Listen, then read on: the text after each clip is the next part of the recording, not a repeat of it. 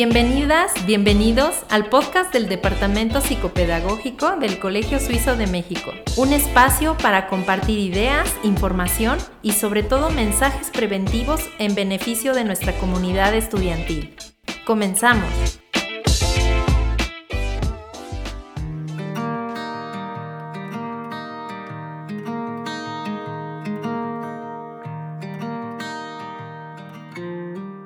Hola, ¿qué tal? Aquí te saluda Mariana Gómez, psicóloga del preescolar del colegio. Con muchas ganas ahora de compartir en este nuevo formato algunas reflexiones que me han surgido después de escuchar varias conversaciones sobre las preocupaciones y sobre tantas cosas que nos visitan en estos tiempos. Y me gustaría empezar haciéndote una pregunta.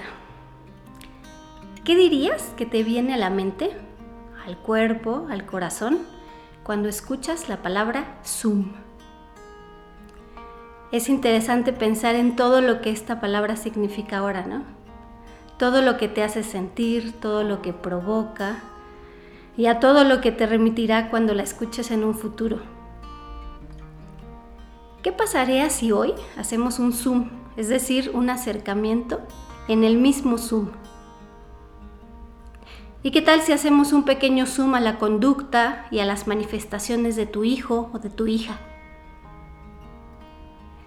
¿Qué pasaría si nos cambiamos un rato los ojos para mirar de otra manera? ¿Para mirar más lejos o mirar más profundo? Para esto primero quisiera compartirte un cuento. El cuento que se cambió los ojos.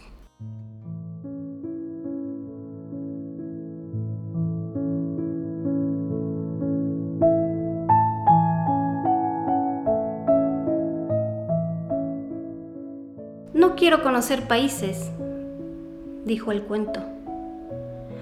¿Y entonces qué quiere? le preguntó el oculista. Quiero tener otros ojos, ver con otros ojos. Muy bien, señor, le dijo el oculista. ¿Qué tipo de ojos quiere? ¿Puedo elegir? Sí, claro. Tengo ojos que ven despacio, ojos que ven rápido ojos que nunca miran las cosas chiquitas, ojos distraídos, ojos atentos, ojos fuertes, blandos, tristes, ojos enojados, ojos sabios, ojos ignorantes, ojos enamorados, ojos cerrados, ojos de príncipe, ojos de mendigos, ojos pobres, ojos perdidos. ¡Qué variedad! ¿Vio qué bien? ¿Cuál elige? No me puedo decidir, tengo ojos indecisos si quiere. ¿Cómo son? Son ojos que nunca saben lo que quieren. Ah, no, no me interesan. Tengo ojos desinteresados si quiere. No, no, gracias. ¿Qué es lo que quiere usted?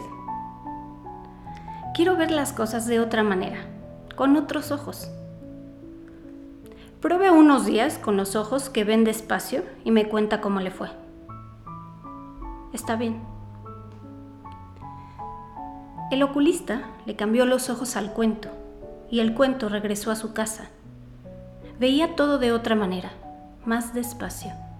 Se sentía mejor, caminaba más despacio, comía más despacio, hablaba más despacio, aprendía más despacio y leía más despacio. Le gustaron sus ojos nuevos y entonces volvió al oculista. Me voy a quedar con estos ojos que me hacen muy bien. Me alegro que esté mejor. Sabe que hace mucho tiempo que buscaba cambiarme los ojos y no encontraba quien me los cambiara. Así fue como el cuento se cambió los ojos y siguió viviendo más despacio que antes. Al final de sus días caminaba ya muy despacio. Antes de morir se supo que dijo, en la vida lo importante es cambiarse los ojos y ver las cosas de otra manera. Yo lo hice.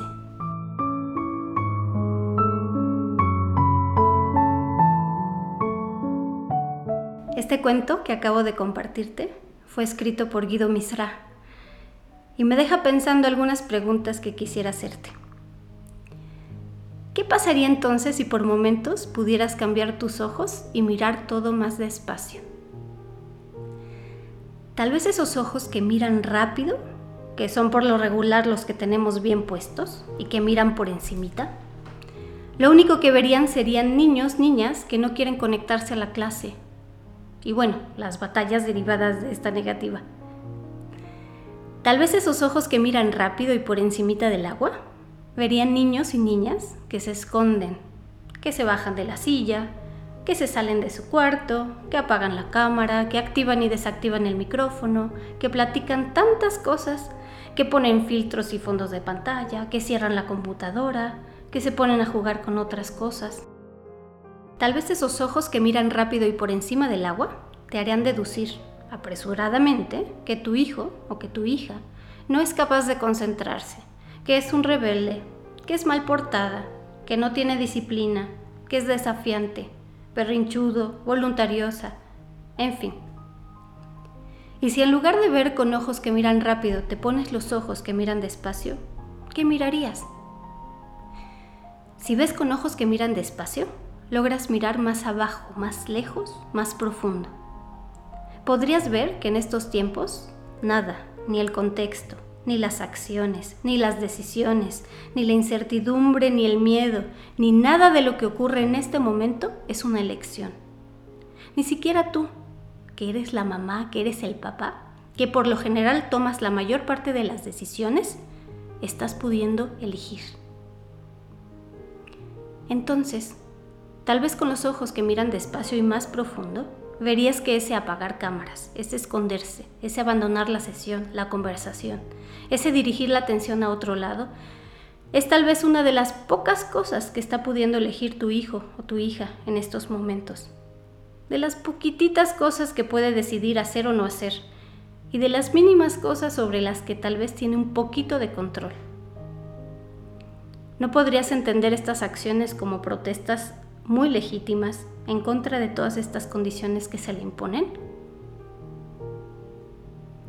Y si miras con ojos que ven despacio, tal vez logres mirar lo que hay detrás, lo que hay más allá.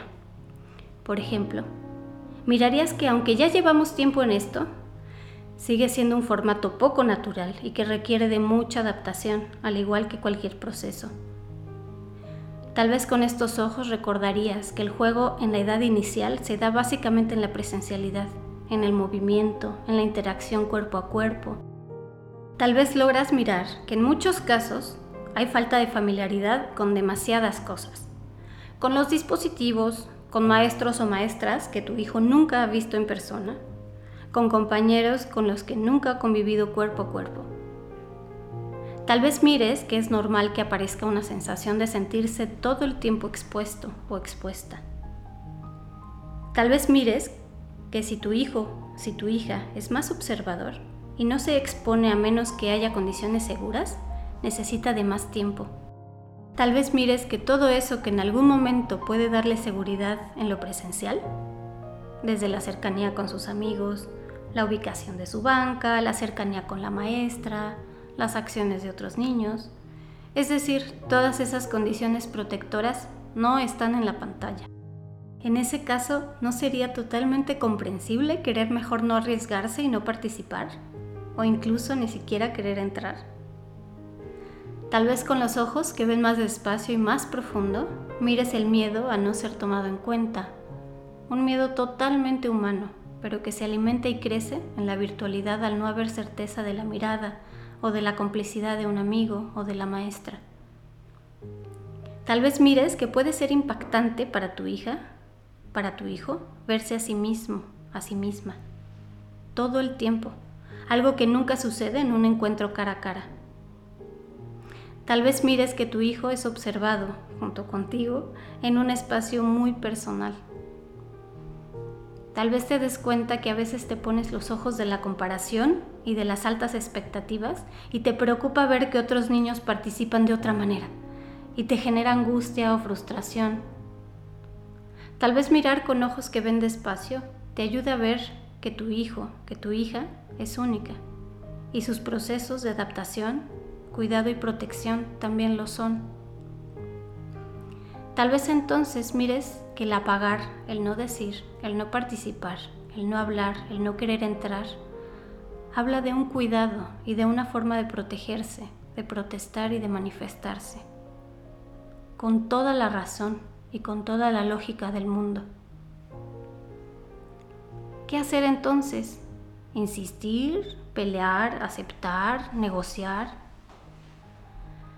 Lo más importante tal vez sea tratar de entender lo que sucede, si es timidez, si es vergüenza, si es frustración, si no comprende, si no le gusta, si le aburre. Romina Perestoldi, pedagoga, dice que la frustración debería ser vista como una oportunidad de aprendizaje de uno mismo, del medio y de las relaciones con los demás. Es dolorosa, sí, pero forma parte de la madurez y de los aprendizajes para la vida. Pero también, si miras con los ojos que ven despacio, podrías alejarte y recordar que lo que está pasando es una pandemia que tu hijo, que tu hija no está pudiendo ver a sus amigos y amigas, que no ha salido en meses o que ha salido muy poco, que ha dejado de ver a familiares y ha dejado de hacer actividades que le gustaban mucho, y que además hay muchos miedos y temores rondando, rondándonos. Tal vez si ves con los ojos que miran despacio, puedas ponderar y puedas restarle poder al miedo y a la idea de que se atrase o de que no aprenda lo suficiente. Está aprendiendo más que nunca. Tal vez si ves con los ojos que miran despacio, puedas notar que lo más importante que puede aprender tu hijo y tu hija en estos tiempos definitivamente no se mide en términos académicos ni en minutos virtuales. Tal vez si miras con los ojos que ven despacio, veas que será más relevante estar al pendiente de lo emocional que de lo académico. Evita sobreexigirle y sobreexigirte como mamá o como papá, como cuidador. Si las expectativas te pesan tanto y te sientes presionado, imagínate cómo lo sentirá tu hijo, tu hija. Encuentra formas de contención para poder sostener siendo transparente con tus emociones, pero evitando desbordarte para poderlo acompañar. Respira las veces que sea necesario respirar. A veces solo echarte agua y ver las gotitas resbalarse por tu cara es suficiente para empezar de nuevo. Una forma de contenernos también es mirar con los ojos que tenemos en común, compartir y escuchar, sabernos comunidad, socializar con quienes estemos implicados, maestros, psicólogas, otras familias, consultar con otras personas, para juntos seguir mirando y creando caminos. Mira con los ojos que ven despacio y con los que miran y aprecian las cosas chiquitas. Encuentra, reconoce los momentos en que tu hijo, en que tu hija se pone a crear, cuando se las ingenia y se entretiene con las cosas más simples y sorprendentes. Mira con los ojos que ven atentos y registra los momentos en que puede estar largo tiempo concentrado en una actividad. Observa lo que juega, escucha las historias que cuenta, los diálogos en sus historias, atestigua su forma de resolver y de imaginar. Sigue poniendo atención en todo eso que tal vez extrañes mirar después. Te invito a que cuando la prisa y la desesperación te visiten, puedas experimentar y cambiarte un ratito de ojos para mirar despacio, para caminar despacio, para aprender despacio, para mirar con más atención y mayor claridad y así poder ver y tener presente lo que más importa. Con los ojos que ven despacio, puedes mirar con esos ojos enamorados con los que miraste por primera vez a tu hijo, a tu hija cuando nació te agradezco. Gracias a todas y gracias a todos por escuchar con los oídos que escuchan despacio.